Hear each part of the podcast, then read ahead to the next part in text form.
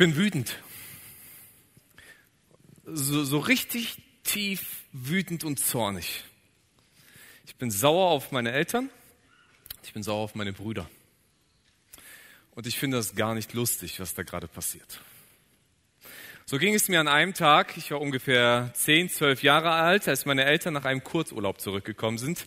Ich habe vier Geschwister, zwei Schwestern, zwei Brüder. Die Brüder sind älter als ich, ich bin der vierte von uns allen.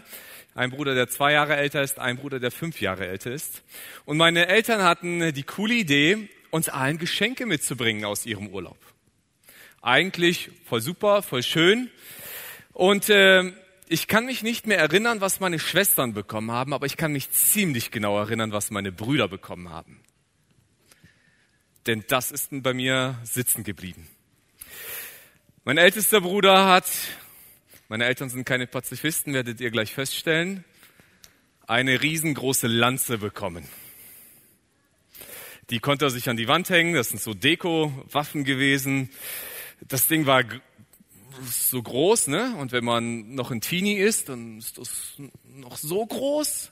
Das war schon richtig cool. Mein Bruder hat so einen Nunchaku bekommen. Cool, ne?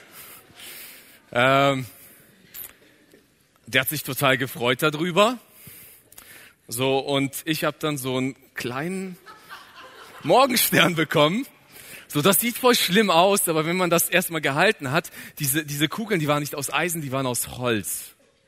So, und das Ding, damit konnte man nicht kämpfen. Ich habe es probiert, das ist nur festgetackert gewesen, das war nicht tauglich. Also nur zum Angucken. Äh, und dafür waren sie auch gedacht, einfach nur so an die, an die Wand zu hängen. Für Teenie-Jungs ist das super cool. Meine Eltern dachten, die machen was Gutes. Äh, meine beiden Brüder besitzen übrigens noch diese zwei Dinge. Ich nicht mehr. Ich habe gelernt, Konflikte anders zu lösen. Ist schon über 20 Jahre her, die haben es beide noch. Ähm, ja, auf jeden Fall, als ich dieses Teil, dieses mickrige kleine Ding, das so groß ist, in der Hand halte und die Lanze meines Bruders angucke, und so das Nunchaku meines anderes Bruders ist auch okay gewesen. Das war schwer und massiv. Das hat sich wenigstens nach einer Waffe angefühlt. Da fand ich das mega ungerecht. Wieso kriegt der so ein Riesending? Und ich nur so ein kleines. Und ich weiß noch, wie ich da schmollend in, in, in unserem Zimmer saß. Ich musste die ja die ganze Zeit angucken, weil wir zu dritt ein Zimmer hatten. Ne, wie die sich über ihre Sachen gefreut haben. Ich konnte nicht mal in mein eigenes Zimmer irgendwo gehen. Ich saß da sauer und ich dachte, das ist einfach nicht fair. Das ist einfach nicht fair. Kennt ihr das auch, dass euch das Leben manchmal unfair erscheint? Dass das Leben einfach nicht fair ist? Wir sind in unserer Predigtreihe und Stefan hat gesagt, das Thema ist heute, Gott hat nie gesagt, das Leben ist fair. Und gerade wenn man der Jüngere ist von drei Brüdern, dann kommt einem ziemlich viel unfair vor. Äh, das kennen vielleicht andere auch und äh, andere, die andere Seite ist auch wiederum, den Älteren kommt auch manches unfair vor, was die Jüngeren bekommen. Aber das begegnet uns ganz oft in unserem Leben, dass etwas nicht fair scheint. Aber wenn wir diese Aussage treffen, das Leben ist nicht fair, was meinen wir eigentlich wirklich damit? Ja, wir können ja nur Fairheit jemandem zusprechen, der handlungsfähig ist. Also etwas, was nicht handlungsfähig ist, kann ja nicht fair oder unfair sein. Ich kann ja nicht sagen, diese Kanzel ist fair oder nicht fair. Die Kanzel kann ja erstmal nichts dafür. Und wenn wir über das Leben reden und sagen, das Leben ist nicht fair, dann oder das Leben ist fair, dann ist oft der Gedanke eigentlich dahinter, wer ist für das Leben verantwortlich, der das Leben geschaffen hat? Also Gott. Und dann ist die Frage dahinter oft, ist Gott fair oder ist Gott nicht fair? Die Bibel hat an keiner einzigen Stelle gesagt, wie ihr euch denken könnt, dass Gott fair ist. Zumindest habe ich es noch nicht gelesen, wo Gott den Anspruch erhebt und sagt, ich werde fair sein mit jedem Einzelnen. Es hört sich auch erstmal komisch an, aber ich werde später nochmal drauf zurückkommen. Was Gott aber ist und was er von sich selbst sagt, ist, dass er gerecht ist. Und zwischen dem Gedanken der Fairness und dem Gedanken der Gerechtigkeit gibt es noch einen Unterschied. Ich habe mal eine Definition mitgebracht, die uns helfen soll. so und da, die uns helfen soll, ein bisschen das voneinander unterscheiden zu können. Fairness bedeutet, dass alle Menschen gleich behandelt werden, aber Gerechtigkeit heißt, dass sie behandelt werden, wie sie es verdienen. Also im Grundgedanken von Fairness, manche definieren Fairness vielleicht noch anders, aber das ist so die beste Definition, die ich gefunden habe. Fairness bedeutet, ähm, dass alle gleich behandelt werden. Gerechtigkeit, da steckt schon das Wort Recht drin, bedeutet, dass sie nach dem Recht entsprechend behandelt werden, so wie sie es verdienen. So wie das Recht es hergibt, dementsprechend werden sie auch etwas zurückbekommen. Ein Beispiel dafür, dass Gott gerecht ist, aber nicht wirklich fair, äh, finden wir in einem Gleichnis, das Jesus mal selber erzählt hat. In Matthäus Kapitel 20 haben wir ein Gleichnis von einem Weinbergsbesitzer, der Menschen anheuert. Und wir lesen mal den Text aus Matthäus Kapitel 20, Verse 1 bis 15. Denn mit dem Himmelreich ist es wie, ist es wie mit einem Gutsbesitzer, der sich früh am Morgen aufmachte, um Arbeiter für seinen Weinberg einzustellen. Er fand etliche und einigte sich mit ihnen auf den üblichen Tageslohn von einem Denar. Dann schickte er sie in seinen Weinberg. Gegen neun Uhr ging er wieder auf den Marktplatz und sah dort noch andere untätig herumstehen. Geht auch ihr in meinen Weinberg arbeiten, sagte er zu ihnen. Ich werde euch dafür geben, was recht ist. Dann gingen sie an die Arbeit. Um die Mittagszeit und dann noch einmal gegen drei Uhr ging der Mann wieder hin und stellte Arbeiter ein. Als er gegen fünf Uhr ein letztes Mal zum Marktplatz ging, fand er immer noch einige, die dort herumstanden. Was steht ihr hier den ganzen Tag untätig herum? fragt er sie. Es hat uns niemand eingestellt, antworten sie. Da sagte er zu ihnen, geht auch ihr noch in mein Weinberg arbeiten. Am Abend, sagte der Weinbergsbesitzer zu seinem Verwalter, ruft die Arbeiter zusammen und zahl ihnen den Lohn aus. Fang bei den Letzten an und hör bei den Ersten auf.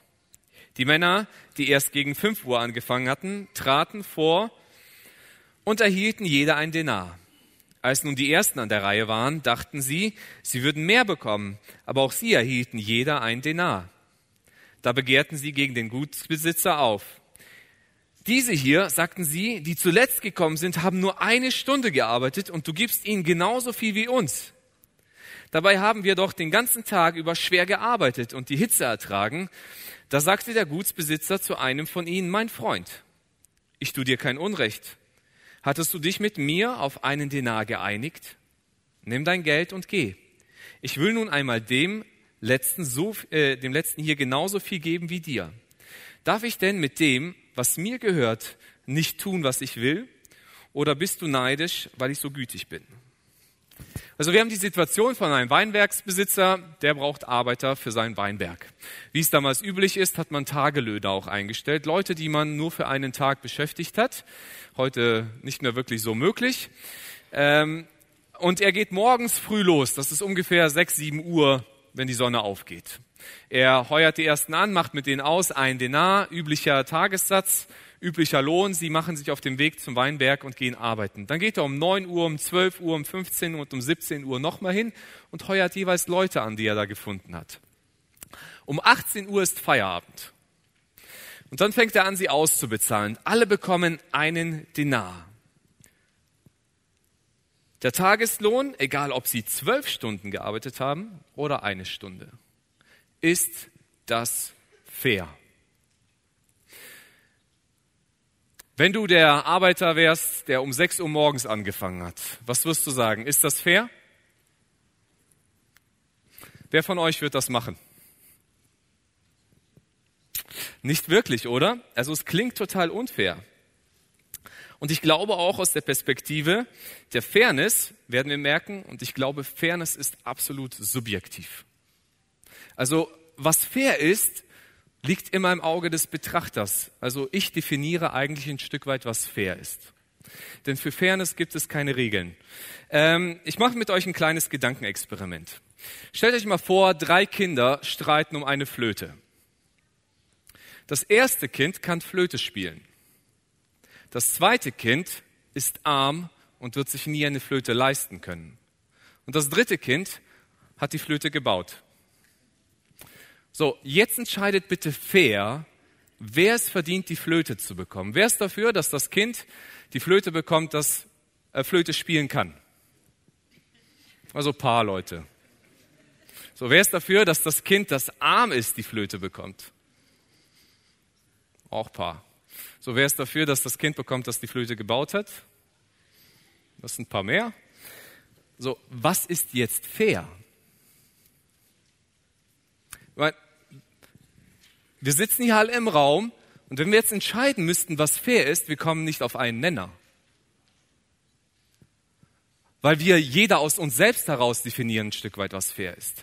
Und ich kann euch sagen, wenn ich ein paar Parameter darin ändern würde, wenn ich jetzt zum Beispiel eines dieser Kinder zu einem Mädchen mache und die anderen zu Jungs,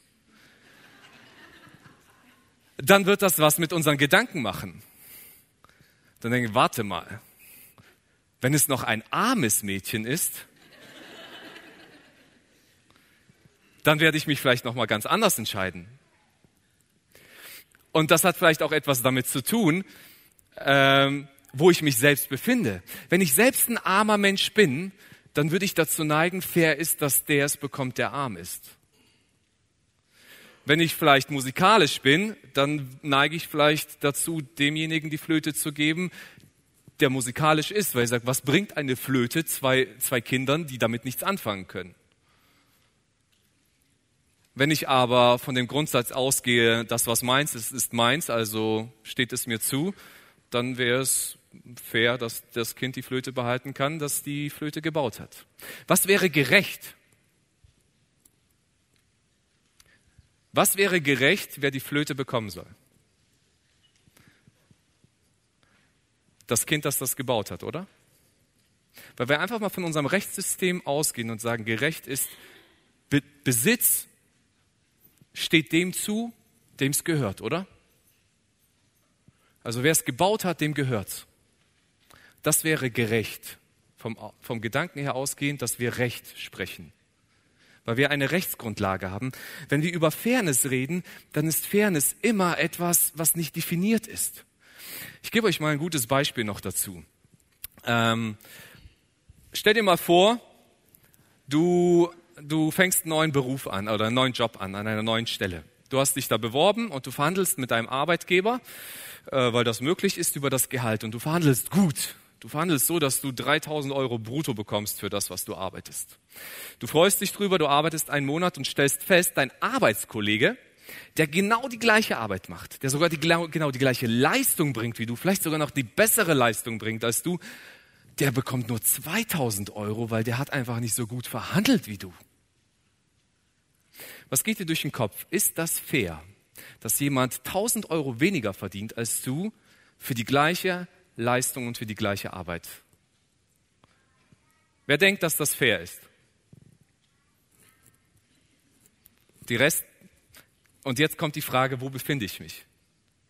Jetzt stell dir mal vor, du sagst, ich verdiene die 3000. Dann würde ich zu meinem Chef gehen und sagen, du pass mal auf, ich finde das nicht fair, der arbeitet genauso gut wie ich. Ich möchte, dass du dem mehr bezahlst. Sagt der Chef, geht's dir noch gut? Ich habe mit dem verhandelt. Wir haben uns geeinigt. 2000 Euro steht im Vertrag drin. Wieso soll ich dem mehr geben?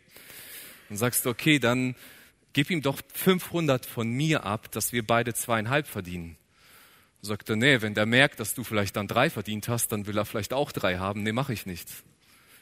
Dann sagst du, okay, dann will ich fair sein, kürz mein Gehalt bitte auf 2000. Wer würde das machen? So, Jetzt stell, versetz dich in die andere Situation rein. Du bekommst mit, dass dein Arbeitskollege für die gleiche Arbeit und für die gleiche Leistung 1000 Euro mehr verdient als du. Dann gehst du deinem Chef und sagst du, das ist nicht fair. Ich will auch das Gleiche haben. Ich merke, wenn wir über Fairness reden, ist für mich das beste Beispiel, äh, wie Fairness subjektiv ist, wenn man Leute beim Fußballspielen zuguckt. Ich bin nicht so der Fußballbegeisterte, aber ich finde das immer interessant, wie Leute reagieren, wenn man Fußball guckt. Wenn die, aus der eigenen Mannschaft jemand fault, dann sitzen die, die Leute, die sagen jetzt, ich bin BVB-Fan, hm? hoffentlich gibt es keine Karte. Ist doch gar nicht so wild, ne? ein bisschen Sportsgeist muss sein. Aber wenn jemand von der anderen Mannschaft meinen aus meiner fault, das geht ja gar nicht. Und weh, dann gibt's noch eine Fehlentscheidung. Da geht die Welt ja fast unter. Das ist so ungerecht, das ist so unfair. Und weh, das entscheidet noch über den Sieg. Das ist sowas von unfair. Also dieses Spiel, das sollte nicht gezählt werden. Und wir merken, Fairness hat einfach einen ganz subjektiven Charakter. Da gibt's keine Regeln, da gibt's keine, keine Entscheidungsgrundlage dafür. Aber für Gerechtigkeit gibt es, weil dem Recht oder in Gerechtigkeit muss einem Recht unterliegen. Kommen wir wieder zurück zum Beispiel oder zum Gleichnis des Weinbergs. Die, die um sieben Uhr angefangen haben, haben mit dem Weinbergsbesitzer ausgemacht, sie arbeiten den ganzen Tag für einen Denar. Ist es gerecht, dass sie einen Denar bekommen haben? Ja, das ist das, was sie ausgemacht haben. Das ist das, was sie verhandelt haben. Das ist die Rechtsgrundlage dafür. Und deswegen ist es vollkommen in Ordnung, dass sie einen Denar bekommen. Und das jetzt mal unabhängig von dem, was die anderen bekommen haben. Und das ist der Gerechtigkeitsgedanke da drin. Gerechtigkeit basiert auf einer Grundlage von etwas, die es gab. Wenn wir jetzt mal das Leben anschauen und wenn wir sagen, ist das Leben gerecht oder ist Gott gerecht? Leben wir in einer gerechten Welt? Dann müssen wir ein bisschen zurückgucken und sagen, in was für einer Welt leben wir denn eigentlich? Was ist die Grundlage dieser Welt? Warum sind wir überhaupt in dieser Welt drin? Ähm, dafür müssen wir wieder, wie so oft, in die Schöpfung zurück. In der Schöpfung schafft Gott den Menschen in einer perfekten und heilen Welt. Es ist alles gut, keine Katastrophen, kein Krieg, kein Tod, kein Schmerz, keine Leiden, kein Mobbing, kein Hass, keine Gewalt, alles ist wunderschön.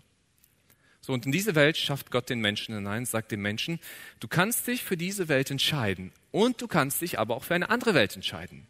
Eine Welt, die geprägt ist vom Tod. Eine Welt, die geprägt ist oder eine, eine sag ich mal, in, in eine Sphäre, in eine, in, ja, in ein Umfeld, wo ich nicht mehr über dich herrschen werde. Wo ich nicht, wo du dich gegen mich entscheiden kannst. Eine gefallene Welt. In dieser gefallenen Welt bekommst du sogar die Möglichkeit, selbst zu entscheiden, was gut und böse ist, und du kannst eigenständige Entscheidungen treffen. So, was haben die Menschen gemacht? Adam und Eva, sie haben sich leider gegen Gott entschieden. Sie haben gesagt, okay, so dieses Gut und Böse unterscheiden können und so weiter, wir probieren es mal aus. Und sie haben es ausprobiert und sie sind gefallen und mit ihnen ist die ganze Schöpfung mitgefallen. Nicht nur Adam und Eva unterliegen jetzt der Vergänglichkeit und dem Tod, sondern Gott sagt, ich habe ja die Schöpfung für den Menschen geschaffen und in dieser Welt, wo der Mensch lebt, die fällt jetzt auch mit ihm. Das lesen wir im Römerbrief Kapitel 8, Verse 20 und 21. Denn die Schöpfung ist der Vergänglichkeit unterworfen, allerdings ohne etwas dafür zu können. Also es hängt vom Menschen ab. Sie mussten sich dem Willen dessen beugen, der ihr dies Schicksal auferlegt hat. Aber damit verbunden ist eine Hoffnung. Auch sie, die Schöpfung, wird von der Last der Vergänglichkeit befreit werden und der Freiheit teilhaben, die den Kindern Gottes mit der künftigen Herrlichkeit geschenkt wird. Also Gott sagt, den Kindern Gottes wird es eine Erlösung aus der Vergänglichkeit geben. Das wird auch für die Schöpfung zutreffen. Und die Schöpfung, die freut sich schon darauf, dass es mal passieren wird. Also das heißt, die Sphäre, in die der Mensch reingerutscht ist von der Gottunabhängigkeit, ist eine Sphäre, eine Zeit der Vergänglichkeit, der Schmerzen, der Leid, der Naturkatastrophen, der Naturgewalten, die auch herrschen, von Unfällen, von Krankheit und Tod. Und anderes Leid kommt noch dazu, Gewalt, Krieg, Mobbing, Hass, Fremdenfeindlichkeit und vieles mehr, was mit der Freiheit des Willens des Menschen zusammenhängt, weil er sich jetzt selbst entscheiden kann, auch diese Dinge zu tun. Und das ist die Welt, in der der Mensch lebt. Und Gott sagt, das ist die Folge dessen, dass du dich gegen mich entschieden hast. Ich habe mit dir eine Vereinbarung getroffen, du hast gegen diese verstoßen, also ist das die Konsequenz. Glaubt ihr, dass Adam und Eva gewusst haben, wie weitreichend diese Konsequenz ist? Ich glaube nicht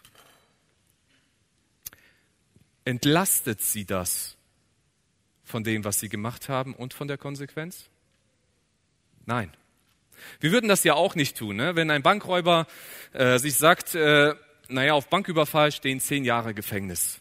Aber ich probiere es halt mal. Es kann ja mal gut gehen. So, er überfällt eine Bank, äh, flieht mit seiner Beute, wird aber erwischt, kommt ins Gefängnis für zehn Jahre. Und als er im Gefängnis angekommen ist, stellt er fest, boah, das ist ja richtig schlimm hier.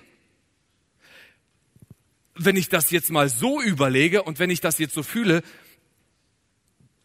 dann hätte ich das doch nicht gemacht. Und dann sind wir so nett und sagen, was? Du hast gar nicht gewusst, dass Gefängnis schlimm ist.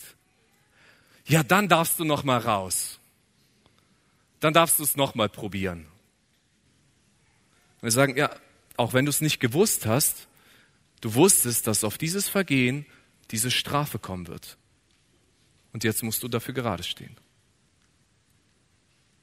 Und so leben wir in einer Welt, die der Vergänglichkeit unterworfen ist, einer Welt, die gefallen ist, eine Welt, die kaputt gegangen ist, eine Welt, in der es viel Unfairness, aber auch viel Ungerechtigkeit gibt, die eben von den Menschen zumeist auch abhängt. Hier könnten wir einen Punkt machen und sagen, Pech gehabt.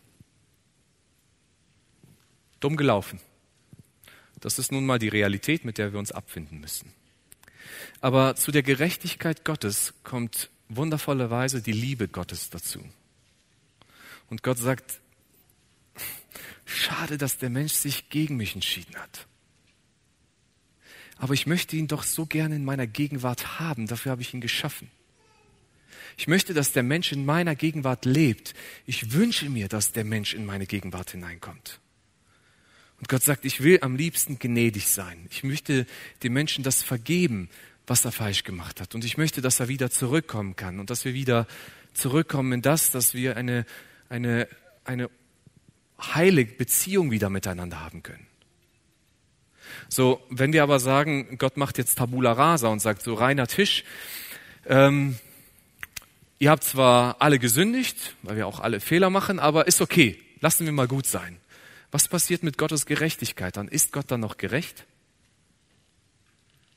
Nein, weil er hat gegen das Recht, das er selbst gesprochen hat, verstoßen, weil er die Strafe ausgesetzt hat. Die einzige Möglichkeit für Gnade ist, wenn jemand die Strafe trägt, die gesetzt ist auf das Vergehen.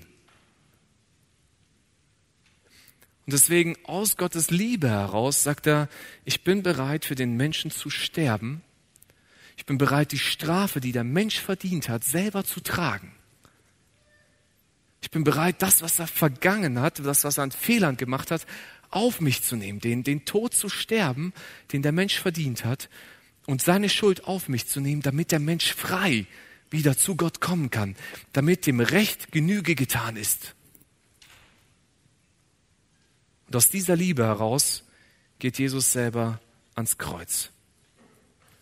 Und weil er das gemacht hat, kann er jetzt gnädig sein. Und Gott kann Gnade schenken. Und er kann etwas unverdient geben. Gnade ist etwas absolut Unverdientes. Es ist nicht ein Anrecht, worauf ich bestehen kann. Der Weinbergsbesitzer sagt, ich möchte zu demjenigen, der nur eine Stunde am Tag gearbeitet hat, so gnädig sein, dass er einen ganzen Tageslohn bekommt.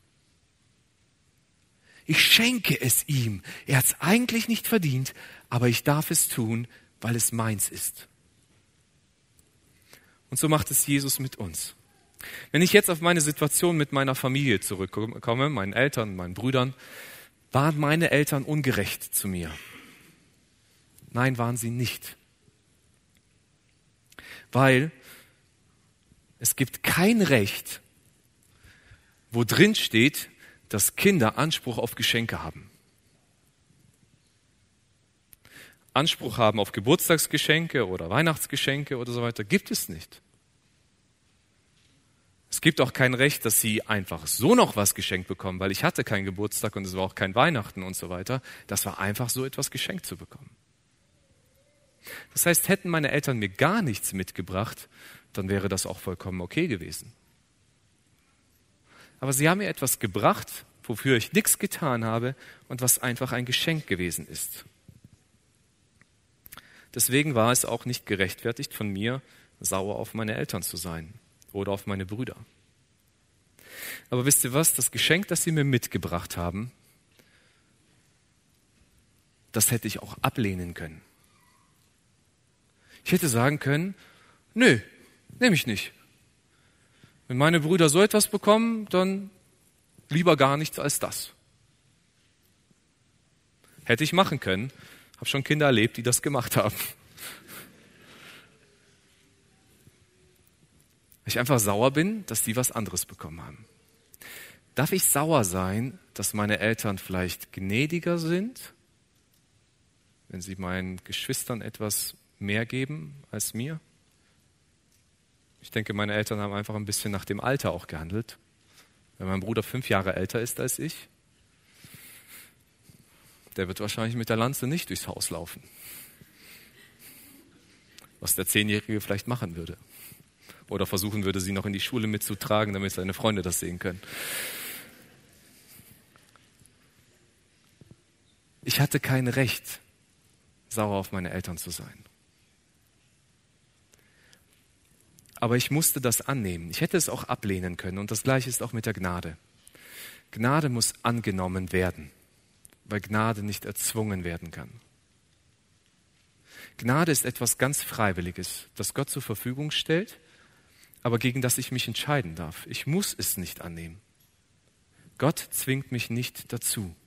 Es ist keine Pflicht, die da drin steckt. Und wenn ich das mal so zusammenfassend sage, in den Versen, äh, mit ein paar Bibelversen, die Gerechtigkeit Gottes sagt, denn alle haben gesündigt und erlangen nicht die Herrlichkeit Gottes. Selbst wenn Adam und Eva nur gesündigt, wir alle haben auch gesündigt. Jeder von uns hat vielleicht mal gelogen, betrogen, gehasst, gestohlen oder sonst noch was. Und durch diese Sünde sind wir schuldig vor Gott. Und weil wir schuldig sind, können wir nicht in die Gegenwart Gottes eigentlich kommen. Aber Gottes Liebe sagt, wie sehr Gott uns liebt, beweist er uns damit, dass Christus für uns starb, als wir noch Sünder waren. Römer 5, Vers 8. Gott liebt uns in unserer ganzen Fehlerhaftigkeit. Er guckt den Menschen an und sagt, der ist so kaputt, aber ich liebe ihn trotzdem.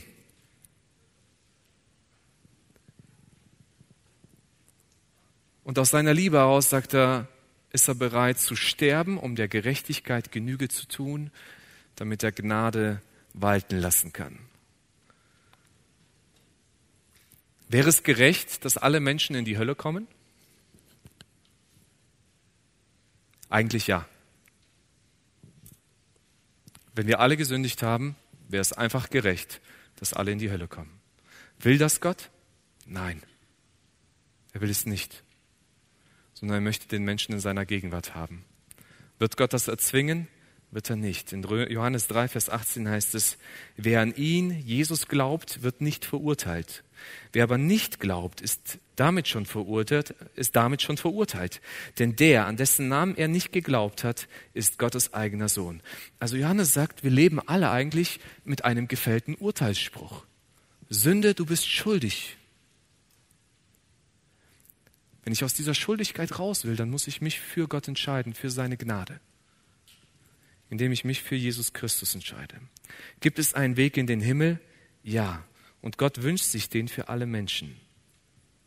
Die Frage ist, wenn ich mich jetzt für so ein Leben mit Gott entscheide, wird die Welt dadurch fairer oder gerechter?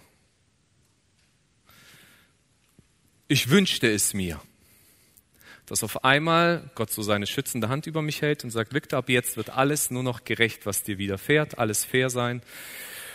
Und ich würde mich darüber freuen. Tatsache ist, Gott sagt, du bleibst immer noch in dieser Welt. Und das, was in dieser Welt passiert ist und wie diese Welt ist, die, die, ähm, wie diese Welt eben entstanden ist, diese gefallene Welt, du bist immer noch Teil dieser gefallenen Welt. Er sagt, in dieser gefallenen Welt wird immer noch viel Schlimmes passieren. Du kannst der treueste Nachfolger Gottes sein und trotzdem Krebs bekommen. Du kannst von Gott von ganzem Herzen lieben und bei einem Autounfall sterben. Weil wir Teil immer noch einer gefallenen Welt sind. Und es ist sogar noch, noch krasser eigentlich, sagt Gott, wenn du dich sogar für mich entscheidest, kann es sein, dass es dir noch schlechter geht als denjenigen, die sich nicht für mich entschieden haben. Denn Jesus sagt, wer mir nachfolgt, muss damit rechnen, verfolgt zu werden, gefoltert zu werden und sogar für mich zu sterben. Gott sei Dank leben wir in Deutschland in einer Zeit, wo uns das nicht passiert, aber in vielen Teilen der Welt passiert das heute. wo Christen im Gefängnis sitzen wegen ihres Glaubens. Ist das fair? Ist das gerecht? Gerecht, weil das eine gefallene Welt ist. Aber das Gute ist, Gott gibt die Perspektive und sagt, ich gehe mit dir durch diese Welt. Egal, was dir in dieser Welt passiert, ab dem Moment, wo du dich für mich entscheidest, ich gehe mit dir mit. Ich werde mit dir leiden, ich werde mit dir deine, deine Herausforderungen tragen, ich werde dich begleiten in dem, was dir begegnet. Ich kann dich nicht vor allem beschützen, aber ich werde mit dir durch alles durchgehen. Und ich werde mit dir so weit gehen, bis der Tag kommt, wo du in die Ewigkeit hineinkommst, in den Himmel, wo alles perfekt sein wird, wo es dann kein Leid mehr gibt, wo es kein, äh, äh keine Krankheit und kein Tod und nichts mehr geben wird. Bis dahin werde ich dich mit begleiten. Das Leben wird nicht einfach werden, aber es wird viel besser werden, weil ich jetzt in dem, was in dieser Welt passiert, mit Gott zusammen durchgehen kann. Und ich darf Gott die Dinge bringen, die mich bewegen, die mich verletzen, die mir wehtun. Und ich darf Gott dankbar sein, auch für all das Gute, was er in dieser Welt schenkt. Nur darf ich nicht die Haltung haben, dass Gott mich vor allem bewahren wird. Weil das wird nicht passieren. Das hat Gott nirgendwo gesagt. Aber was er gesagt hat, ich werde bei euch sein, alle Tage bis an der Weltende. Am Ende der Zeit wird Gott Gericht halten, wo die Menschen, die nicht sich für ihn entschieden haben, die die Gnade nicht angenommen haben, verurteilt werden und die die Gnade angenommen haben, befreit werden und einen ewigen Körper und ein ewiges Leben bekommen werden. Und an dieser Stelle möchte ich dir eine Einladung aussprechen. Eine Einladung Gottes. Die Einladung Gottes geht an jeden Menschen, dass wir die Gnade Gottes in Anspruch nehmen dürfen. Dass Gott sagt, ich möchte dich aus deiner Verlorenheit und aus deiner, aus deiner Perspektive für die Ewigkeit, ewig verloren zu sein, herausholen. Ich möchte dir ein ewiges Leben schenken. Und Gott lädt dich ein. Und ich weiß nicht, wo du heute stehst und wo du heute bist. Vielleicht hast du diese Einladung Gottes noch nie angenommen. Denn sie muss angenommen werden. Sie kann nicht geerbt werden. Sie kann auch nicht von dem Ehepartner oder von, von den Eltern übernommen werden, sondern es ist immer eine persönliche Entscheidung, die jeder von uns treffen muss. Und Gott gibt dir diese Einladung. Wie macht man das? Das ist kein komisches Ritual. Dafür musst du nicht irgendwo auf einen bestimmten Berg hochklettern. Dafür musst du auch keine Tiere mehr opfern. Es ist etwas, was in unserem Herzen passiert. Wenn ich zu Gott komme und erstens erkenne, Gott, ich bin schuldig vor dir. Ich habe gesündigt, ich habe Fehler gemacht. Und ich weiß, dass ich schuldig bin vor dir. Und dann sage ich, Gott, ich bitte dich um Vergebung für das, was ich falsch gemacht habe. Vielleicht fällt dir sogar etwas Direktes ein, was immer schon in deinem Leben irgendwo als Last bei dir liegt. Bring es zu Gott und bitte um Vergebung dafür. Aber es geht auch nicht nur, dass es rein um Vergebung geht, sondern Gott lädt dich ein in eine Beziehung, in die Nachfolge, wo wir Gott sagen, ich gebe dir mein Leben. Ich will nicht mehr selbst über mein Leben herrschen, ich will nicht mehr selbst entscheiden, was gut und schlecht für mich ist, sondern ich will, dass du das für mich machst.